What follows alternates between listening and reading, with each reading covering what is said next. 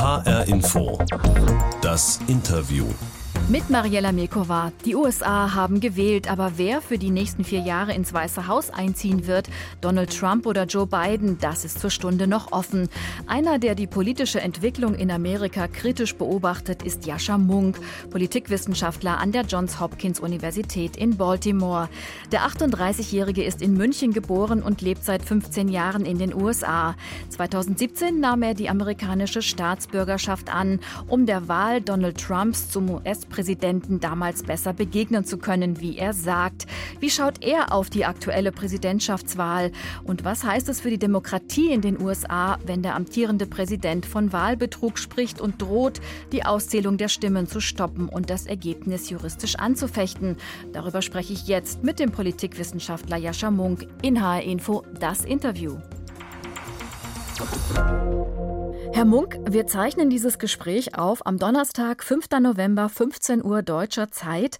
Das Wahlergebnis in den USA ist immer noch offen. Es wird noch ausgezählt. Im Augenblick hat Joe Biden die Nase vorn, nachdem sich Trump ja schon in der Wahlnacht zum Sieger erklärt hatte und auch von einem Wahlbetrug gesprochen hatte. Deswegen geht er nun in mehreren Bundesstaaten juristisch vor gegen die Auszählungen. Wie erleben Sie das alles gerade? Ach, ich finde, die Stimmung ist eigentlich relativ ruhig und äh, unter denjenigen wie mir, die auf einen Sieg von Joe Biden hoffen, ähm, auch recht optimistisch. Es wird noch in einigen Bundesstaaten äh, ausgezählt. Äh, es ist ein bisschen Chaos dabei. Es gibt ein paar Gerichtsprozesse. Das ist bei amerikanischen Wahlen äh, nichts so Neues. Die äh, Gerichtsprozesse werden sich durch die Institutionen bahnen, aber es gibt an, keinerlei äh, Anzeichen davon, dass hier irgendwelche konservativen Richter äh, auf illegitime Weise äh, Donald Trump die Wahl zuschustern werden. Und ich denke, letztlich äh, scheint es zumindest zu diesem Zeitpunkt wahrscheinlich, dass Joe Biden dann der 46. Präsident der Vereinigten Staaten wird. Sie klingen da ja sehr optimistisch. Als Donald Trump vor vier Jahren überraschend zum US-Präsidenten gewählt wurde im November 2016, da haben wir auch mit Ihnen gesprochen damals. Sie waren in Washington unterwegs und haben erzählt, wie Sie die Menschen dort um sich herum wahrnehmen. Wir hören noch mal kurz rein in eine sehr bezeichnende Stelle. Die Leute sehen wie Zombies aus. Und ich fühle mich auch wie ein Zombie. Also für mich war der Wahltag in meiner Einschätzung der bitterste Tag für die liberale Demokratie seit den schwärzesten Tagen des Zweiten Weltkriegs. Das haben Sie 2016 nach der US-Wahl gesagt. Das klang wirklich sehr, sehr pessimistisch. Da waren Sie sehr down. Heute total umgekrempelt? Nein, nicht total umgekrempelt. Wir wissen äh, seit 2016 und auch schon vor, seit vor der Wahl 2016, dass wir weltweit einen Kampf der Demokratie gegen autoritäre Populisten führen. In vielen Ländern scheinen die autoritären Populisten diesen Kampf zu gewinnen. Wenn wir schauen auf manche äh, unserer Nachbarländer aus deutscher Sicht, Polen, Ungarn, wenn wir schauen auf die Türkei oder auf Venezuela, wenn wir schauen nach Indien oder in die Philippinen, ähm, sehen wir, wie starke Schäden diese Populisten tatsächlich in Demokratien anrichten können. Meine Angst war, dass dasselbe auch in den USA passieren würde. Wir haben das durchaus auch zum Teil gesehen. Donald Trump hat in den letzten vier Jahren erfolgreich Teile der Gewaltenteilung unterminiert, unabhängige Institutionen unter Schuss gesetzt. Aber bisher haben sich die amerikanischen Institutionen besser gehalten als diejenigen in vielen der anderen Ländern, von denen wir reden. Und vor allem gewinnen Populisten fast immer das erste Mal, wenn sie wieder an die Wahl stehen, ein zweites Mandat. Momentan, und meine Stimmung mag sich ändern, falls äh, die Stimmen in, in, Arizona oder in Pennsylvania plötzlich ein bisschen anders aussehen als jetzt gerade, aber momentan sieht es danach aus, als ob der autoritäre Populist Donald Trump in den USA keine zweite Legislaturperiode gewinnen würde. Und das wäre der größte äh, Sieg von Demokraten gegen diese weltweite internationale populistische Bewegung, äh, die wir äh, seit dem Anfang dieser Welle erlebt haben. H-Info, das Interview mit Politikwissenschaftler Jascha Munk. Er ist 1982 in München geboren, lebt seit 2007 in den USA und lehrt Politikwissenschaften unter anderem an der Johns Hopkins Universität in Baltimore. Das ist ja diese Uni, die wir von den aktuellen Fallzahlen zum Coronavirus ganz gut kennen. Wir sprechen ja gerade zu einem Zeitpunkt miteinander, wo der Ausgang der Wahl noch unklar ist. Ich sage nochmal, es ist Donnerstag, 5. November, kurz nach 15 Uhr. Was aber schon deutlich deutlich geworden ist, die Hoffnung der Demokraten hat sich nicht erfüllt, dass Joe Biden einen Erdrutschsieg hinlegt, obwohl er im Augenblick vorn liegt im Rennen um das Weiße Haus. Dieses Rennen könnte am Ende noch sehr eng werden, bis die letzten Briefwahlstimmen ausgezählt werden, zum Beispiel in einem entscheidenden Bundesstaat wie, wie Pennsylvania. Wundern Sie sich eigentlich darüber, dass Trump bei dieser Wahl doch stärker abgeschnitten hat, als viele erwartet haben? Ähm, jein. Also einerseits ist es natürlich deprimierend zu sehen, dass ein Präsident, äh, der nicht nur so extremistisch aufgetreten ist, äh, sondern auch so undiszipliniert, der augenscheinlich so schlecht regiert hat, der auch in der Corona-Krise äh, so viel zu verantworten hat, dann doch äh, von vielen Amerikanern wiedergewählt worden ist. Die Leute nehmen ihm das offenbar nicht krumm. Es gibt viele Amerikaner, die es ihm krumm nehmen, aber augenscheinlich haben nicht genügend ihre Meinung geändert, dass das eben ein wirklicher Erdrutschsieg gewesen ist. Das ist natürlich bitter. Äh, gleichzeitig äh, überrascht es mich als Politikwissenschaftler, der eben auf diese populistischen Bewegungen in verschiedenen Teilen der, Ländern, äh, der Welt schaut, äh, nicht so wirklich. Äh, denn wir haben immer wieder erlebt, dass politische Eliten, dass das politische Establishment sich gesagt hat, was, der da drüben? Äh, der soll gewinnen können in unserem Land. Also wir sind doch nicht alle verrückt geworden. Und dann kommen sie doch an die Macht. Und wenn jemand wie Recep Erdogan oder Hugo Chavez dann mal an der Macht ist, dann sagt sich die Opposition gerne, naja, äh, der weiß ja gar nicht, wie man regiert und das ist ja alles chaotisch und spätestens in ein paar Monaten wird er irgendwie vom Amt abtreten und wenn nicht, dann gewinnen wir die nächste Wahl halt haushoch. Das hat sich auch sehr selten bewahrheitet. Auffällig ist ja bei dieser Wahl, dass mehr Wähler als angenommen sich ganz bewusst wieder für Trump entschieden haben. Woran liegt es Ihrer Meinung nach? Es liegt natürlich zum Teil auch an der Konkurrenz, was ich eigentlich zwei der interessantesten Aspekte dieser Wahl in den USA finde und zum Teil auch positive, ist, dass sich äh, das, die große Narrative der amerikanischen Linken, die auch von Teilen der Republikaner geteilt werden, sich äh, nicht bewahrheitet hat.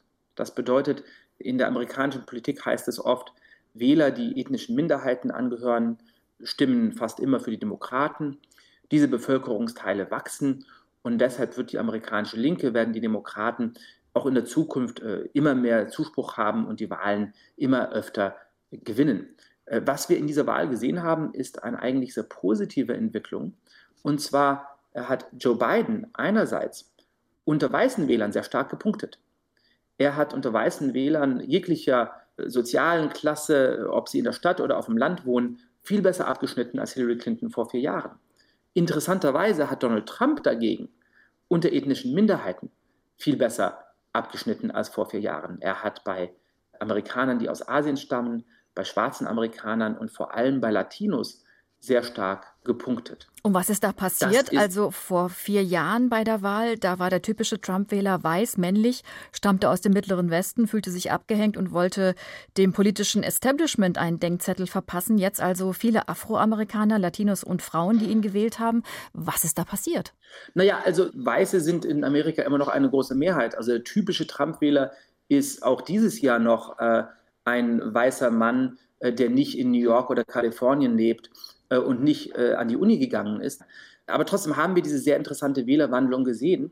Ich glaube, es hat mit zwei äh, verschiedenen Punkten zu tun. Das erste ist, dass viele weiße Amerikaner, die traditionell für die Republikaner gestimmt haben, äh, sich durchaus äh, Donald Trump abstoßend fanden, dass sie äh, seine Rhetorik gesagt hatten, dass sie nicht mehr jeden Tag aufwachen wollten und auf Twitter sehen, was der Präsident nun seltsame sagen mag. Und gleichzeitig sehen wir aber auch, dass das Großteil der äh, Anhänger von ethnischen Minderheiten in den USA äh, nicht besonders weit links steht. Dass äh, viele von ihnen immer mehr wirtschaftlichen Erfolg haben, äh, dass sie oft ganz religiös sind äh, und dass äh, die Republikanische Partei deshalb eigentlich ihre natürliche Heimat sein sollte für diesen Teil dieser Wählerschaft. Und gleichzeitig, dass zum Beispiel gerade Amerikaner, die aus Südamerika stammen, gerade Latinos, von der Lebenswelt der demokratischen Eliten sehr, sehr weit entfernt sind. Heißt das auch, dass der Demokrat Joe Biden nicht den richtigen Zugang zu diesen Menschen findet, nicht die richtige Ansprache? Ähm, nein, ich glaube, es liegt im Gegenteil äh, daran, dass Joe Biden die Partei nicht genügend im Griff hat. Joe Biden selber äh, wird nicht gesehen als Ausleger der demokratischen Linken, wird nicht gesehen als jemand, äh, der diese Identitätspolitik äh, betreibt, wird auch als jemand gesehen, der recht ausgleichend ist, der zum Beispiel nicht auf diejenigen Menschen herabblickt, die vor vier Jahren Donald Trump gewählt haben. Das hat es vielen Weißen einfacher gemacht, ihre Meinung zu ändern und zu sagen, ich werde dieses Jahr Joe Biden äh, wählen, denn er denkt anders als andere Teile der Demokratischen Partei nicht, dass ich sowieso schon ein schlimmer Mensch bin, weil ich vor vier Jahren äh, für Donald Trump gestimmt haben mag.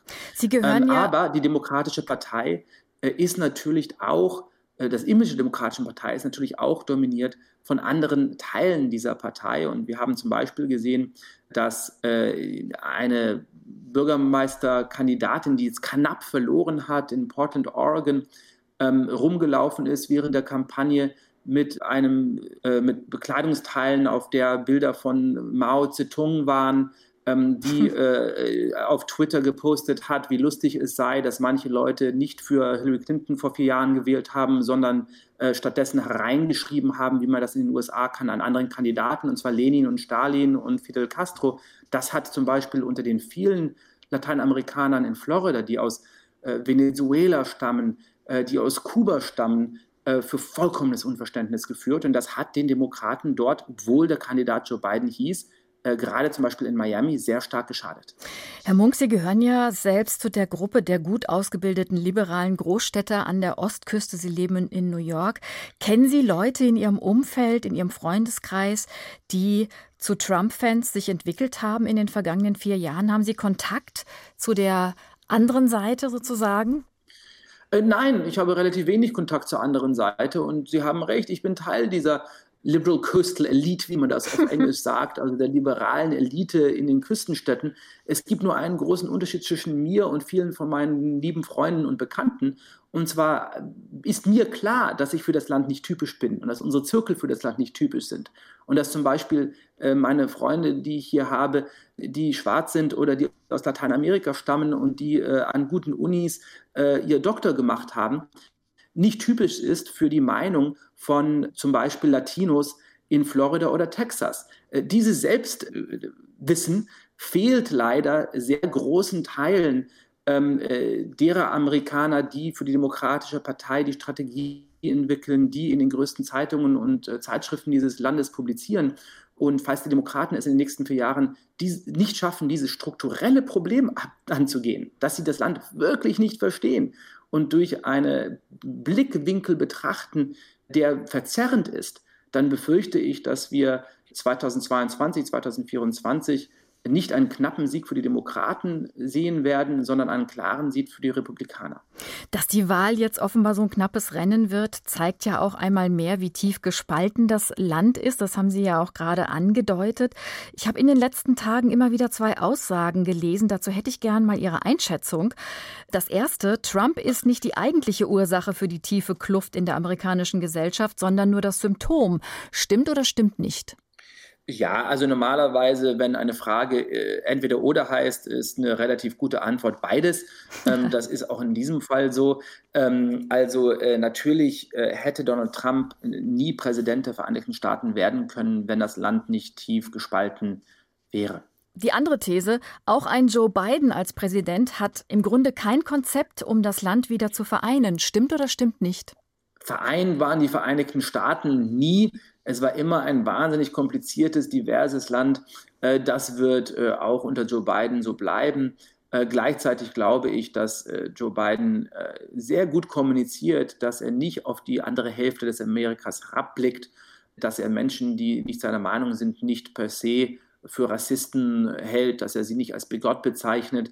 Und deshalb hat er unter Republikanern mehr Sympathie, als es zum Beispiel Hillary Clinton vor vier Jahren gemacht hat das wird nicht reichen, um das Land zu vereinen. Ich glaube, das ist auch das falsche Ziel, äh, hier irgendwie auf äh, äh, wunderbare Wonne und Eierkuchen zu blicken. Aber es wird hoffentlich helfen, die Spannung im Land ein bisschen abzumildern. Sie haben es ja auch aus Ihrer persönlichen Sicht geschildert. Sie gehen jetzt auch nicht unbedingt jeden Tag auf einen Trump-Wähler zu und suchen das Gespräch. Wie kann man, was muss man da machen, um diese Spaltung zu überwinden und das Gespräch wieder in Gang zu bringen? Auch da, ich meine, die USA werden gespalten bleiben. Ähm, die meisten Länder sind übrigens gespalten und ein Land, das so groß ist und so viele verschiedene Lebenswelten in sich vereint und so viele verschiedene Bevölkerungsgruppen hat wie die USA, wird es immer sein. Ähm, ich glaube, dass das Land gespalten ist, ist nicht das Problem. Ähm, dass es gerade äh, auch in meinem Milieu eine Tendenz dazu gibt, ähm, alle, die nicht mit uns übereinstimmen, gleich als schlimme Menschen abzustempeln. Äh, das ist ein Problem. Und äh, um nochmal auf ein, ein weiteres Entweder-Oder einzugehen, ich glaube, man kann ganz klar gegen populistische Parteien und Politiker angehen, ganz klar formulieren, warum diese gefährlich und zum Teil auch intolerant sind, ohne deshalb auf dieselbe Weise über unsere Mitbürger, die diesen Parteien ihre Stimme geben, äh, zu richten. Das wäre übrigens durchaus auch in Deutschland ähm, etwas, was wir äh, lernen könnten.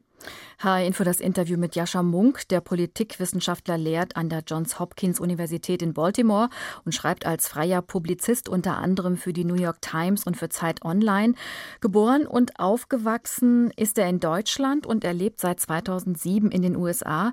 Herr Munk, zu unserer Sendung gehört immer auch unsere Interviewbox. Die habe ich neben mir. Das ist so eine kleine Kiste. Die befüllen wir für jeden Gast mit etwas Passendem. Möchten Sie wissen, was ich da für Sie reingetan habe? Dann öffne ja, ich nämlich. Ja, hier kommt's.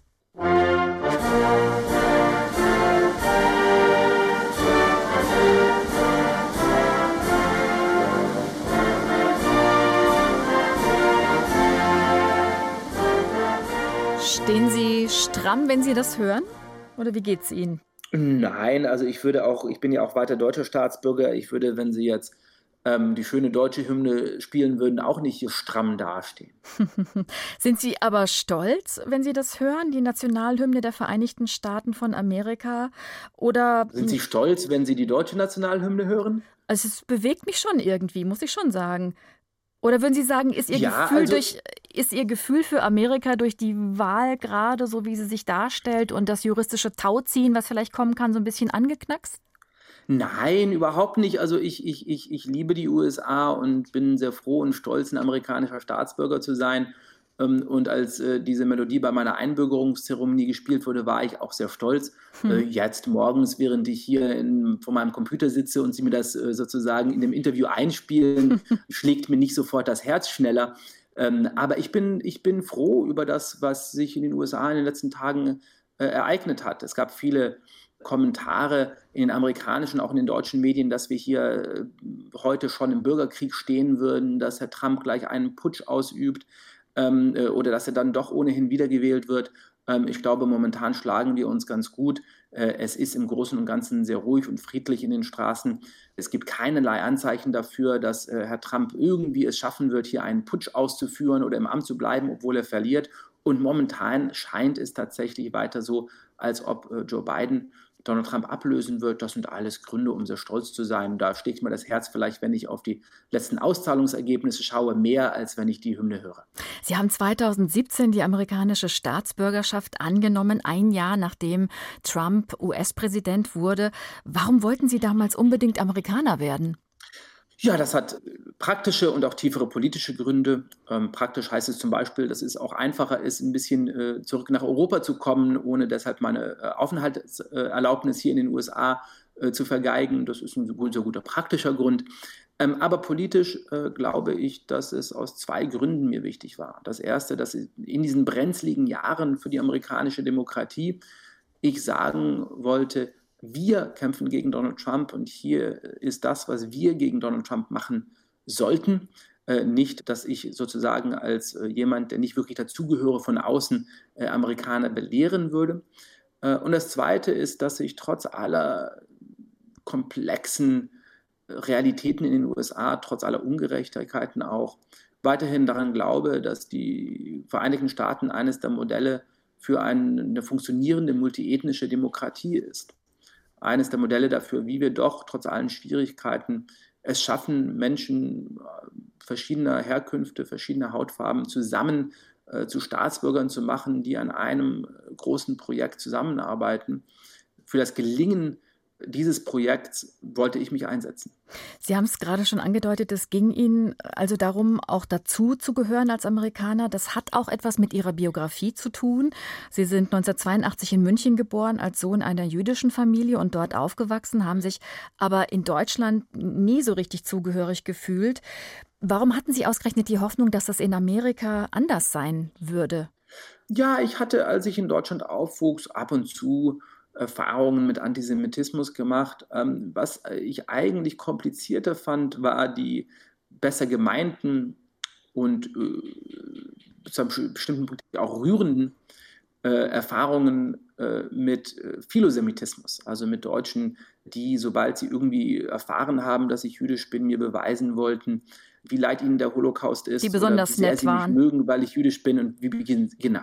Mhm. Und äh, meine Angst davor war, dass, äh, oder mein, mein Gefühl dabei war, dass das mich eigentlich viel mehr zum Außenseiter gemacht hat. Weil wenn man mit Samthandschuhen behandelt wird, äh, wenn man äh, sozusagen nur dadurch, dass jemand erfährt, dass ich eben aus einer jüdischen Familie stamme, ähm, mich dann irgendwie Angst hat, mich zu kritisieren oder mich auf eine andere Weise irgendwie hofiert, dann bin ich sicherlich nicht dazugehörig. Dann bin ich nicht wirklich ein Teil dieser Gesellschaft.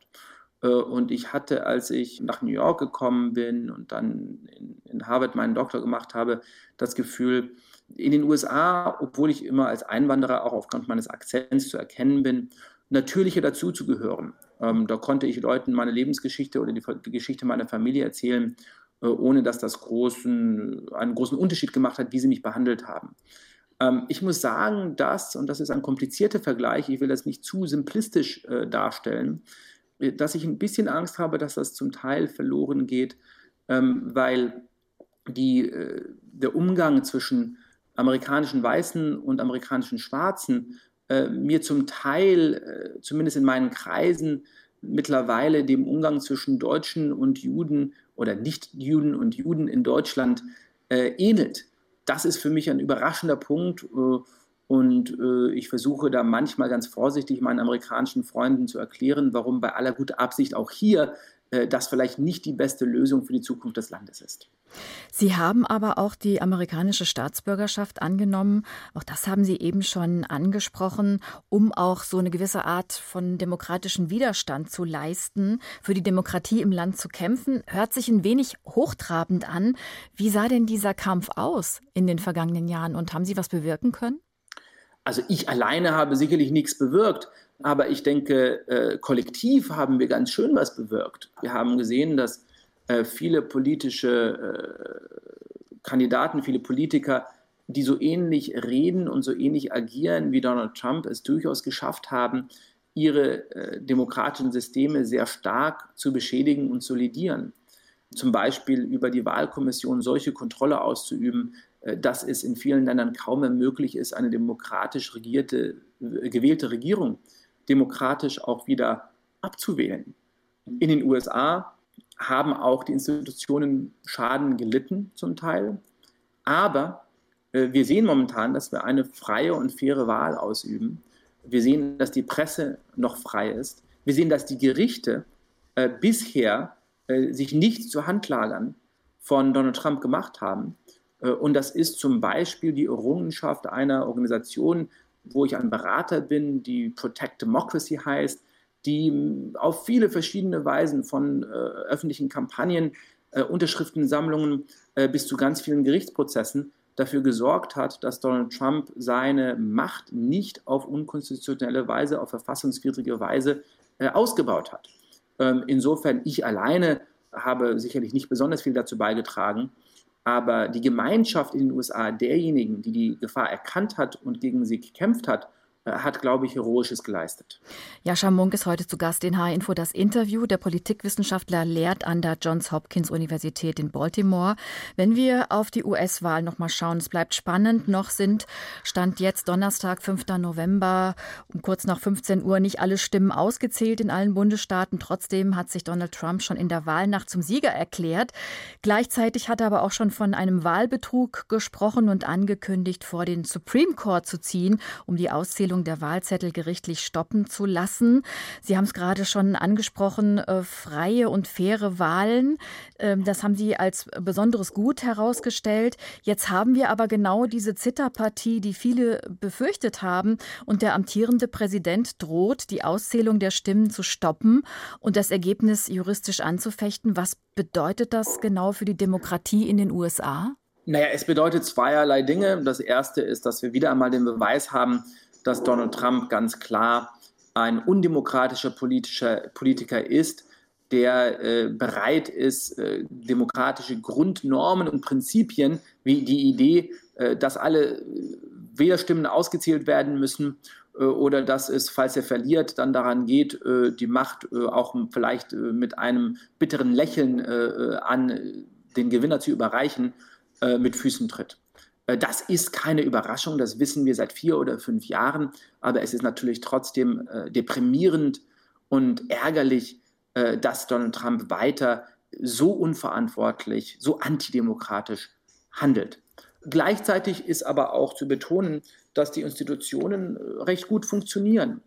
Herr Trump mag sagen, wir sollen die äh, Wahlauszählung stoppen. Er hat allerdings keinerlei Autorität, das auch wirklich zu bewirken. Und die Wahlstimmen werden langsam weiter brav, so wie abgesehen, gezählt. Da sind Sie sehr optimistisch. Gestern sind in Michigan und Arizona wütende Trump-Anhänger dort vor die Wahllokale gezogen und haben gefordert, die Auszählung der Stimmen zu stoppen. Einige von ihnen seien bewaffnet gewesen, hieß es. Mit welchen Gefühlen be beobachten Sie das? Macht Ihnen das auch Sorge? Also ein bisschen Sorge macht mir das natürlich, aber wir sehen seit Monaten, dass es immer wieder ähm, äh, Zusammenstöße in den Straßen Amerikas gibt. Daran ist diese Woche nichts Neues. Und äh, die lokalen Behörden und die lokale Polizei äh, sichert jetzt äh, diese Wahllokale und die Auszählung geht brav weiter. Ähm, genauso ist das, wenn es um die äh, Gerichtsprozesse geht. Äh, da mag äh, Herr Trump viel androhen. er kann auch sehr gerne viele Gerichtsprozesse anzetteln. aber ich sehe überhaupt kein Anzeichen davon, dass die Gerichte dort mit ihren Traditionen brechen werden oder gegen äh, geltiges Recht verstoßen werden, äh, äh, um Donald Trump die Wahl zu, zu, zu, zu schenken dafür gibt es, da, da, da habe ich sehr wenig Angst. Und wenn am Ende tatsächlich das oberste Gericht der USA, der Supreme Court, über das Wahlergebnis entscheiden müsste, zunächst mal müsste Trump ja in jedem einzelnen Bundesstaat klagen, aber wäre Trump dann im Vorteil, weil er ja im Supreme Court für eine konservative Mehrheit gesorgt hat, zuletzt mit der Ernennung von Amy Coney Barrett, einer sehr konservativen Richterin? Hätte er einen gewissen Nein. Vorteil? Nein, wir haben das zum Beispiel gesehen in Texas, wo die Republikanische Partei gebeten hat, 100.000 Wahlzettel rauszuschmeißen, weil sie in Wahllokalen abgegeben worden sind, die nicht regelkonform seien. Das ging zuerst an den obersten Gerichtshof von Texas, an dem neun stramm konservative von den Republikanern äh, berufene Richter sitzen. Äh, die haben das äh, einstimmig abgeschmettert. Dann ging es an einen der konservativsten Richter Bundesrichter im ganzen Land. Äh, viele Leute haben sich Sorgen gemacht, dass er vielleicht äh, äh doch sagt, diese 100.000 Stimmen sollen rausgeschmissen werden. Er hat das genauso abgeschmettert. Ähm, so ähnlich wird das auch laufen, wenn wir an den obersten Gerichtshof kommen. Es mag Fragen geben, die wirklich juristisch kontrovers sind. Es geht um Philadelphia, in, in Pennsylvania zum Beispiel darum, äh, wie lange nach der Wahl äh, Stimmen, die per Briefwahl abgegeben wurden, noch eintrudeln dürfen. Ob das nun drei Tage nach der Wahl noch gelten soll oder sieben Tage nach der Wahl oder zehn Tage nach der Wahl, das ist aus juristischen Gründen eine sehr komplizierte Frage. Es mag sein, dass in einem solchen Detailsachverhalt äh, die konservativen Richter eher in eine Richtung gehen, die Trump hilft, und die liberalen Richter eher in eine Richtung, die Joe Biden hilft. Ähm, aber dass die äh, konservative Mehrheit äh, im obersten Gerichtshof hier irgendetwas vollkommen Neuartiges machen würde, um Trump vor einer Wahlniederlage zu retten, das kann ich mir nicht im geringsten vorstellen. Herr Munk, wir haben am Anfang des Gespräches gesprochen über Ihren Zombie-Moment 2016, damals nach der US-Wahl. Wie optimistisch sind Sie denn, dass dieser ganze Wahlprozess, der uns jetzt noch bevorsteht, ohne Tumulte und Randale zu Ende geht? Einige Tumulte und Randale mag es geben, die haben wir gestern schon gesehen, äh, wie Sie erwähnt haben. Äh, die Anhänger von Trump, die zum Teil mit Waffen vor diesem Wahllokal aufgetreten sind und dort Leute eingeschüchtert haben. äh, zum Teil auch linksradikale äh, Aktivisten in Washington und New York und Portland, die gegen Trump und Biden auf die Straße gegangen sind, auch nicht ganz auf friedliche Weise. Aber wie gesagt, wir sind mittlerweile in einer sehr kontroversen politischen Kultur, in der wir eigentlich jeden Tag der letzten sechs Monate einiges an politischen Zusammenstößen und sporadisch auch Gewalt erlebt haben. Ähm, das haben wir überstanden, ohne deshalb in einen Bürgerkrieg abzurutschen. Äh, die nächsten äh, Tage oder Wochen werden wir auch überstehen. Dankeschön, Jascha Munk. Vielen schönen Dank. Politikwissenschaftler an der Johns Hopkins Universität in Baltimore und ein kritischer Beobachter der aktuellen politischen Lage in den USA. Das war H-Info das Interview. Den Podcast dieser Sendung gibt es auf hrinforadio.de und in der ARD Audiothek sowie in allen guten Podcast-Kanälen. Mein Name ist Mariella Milkova.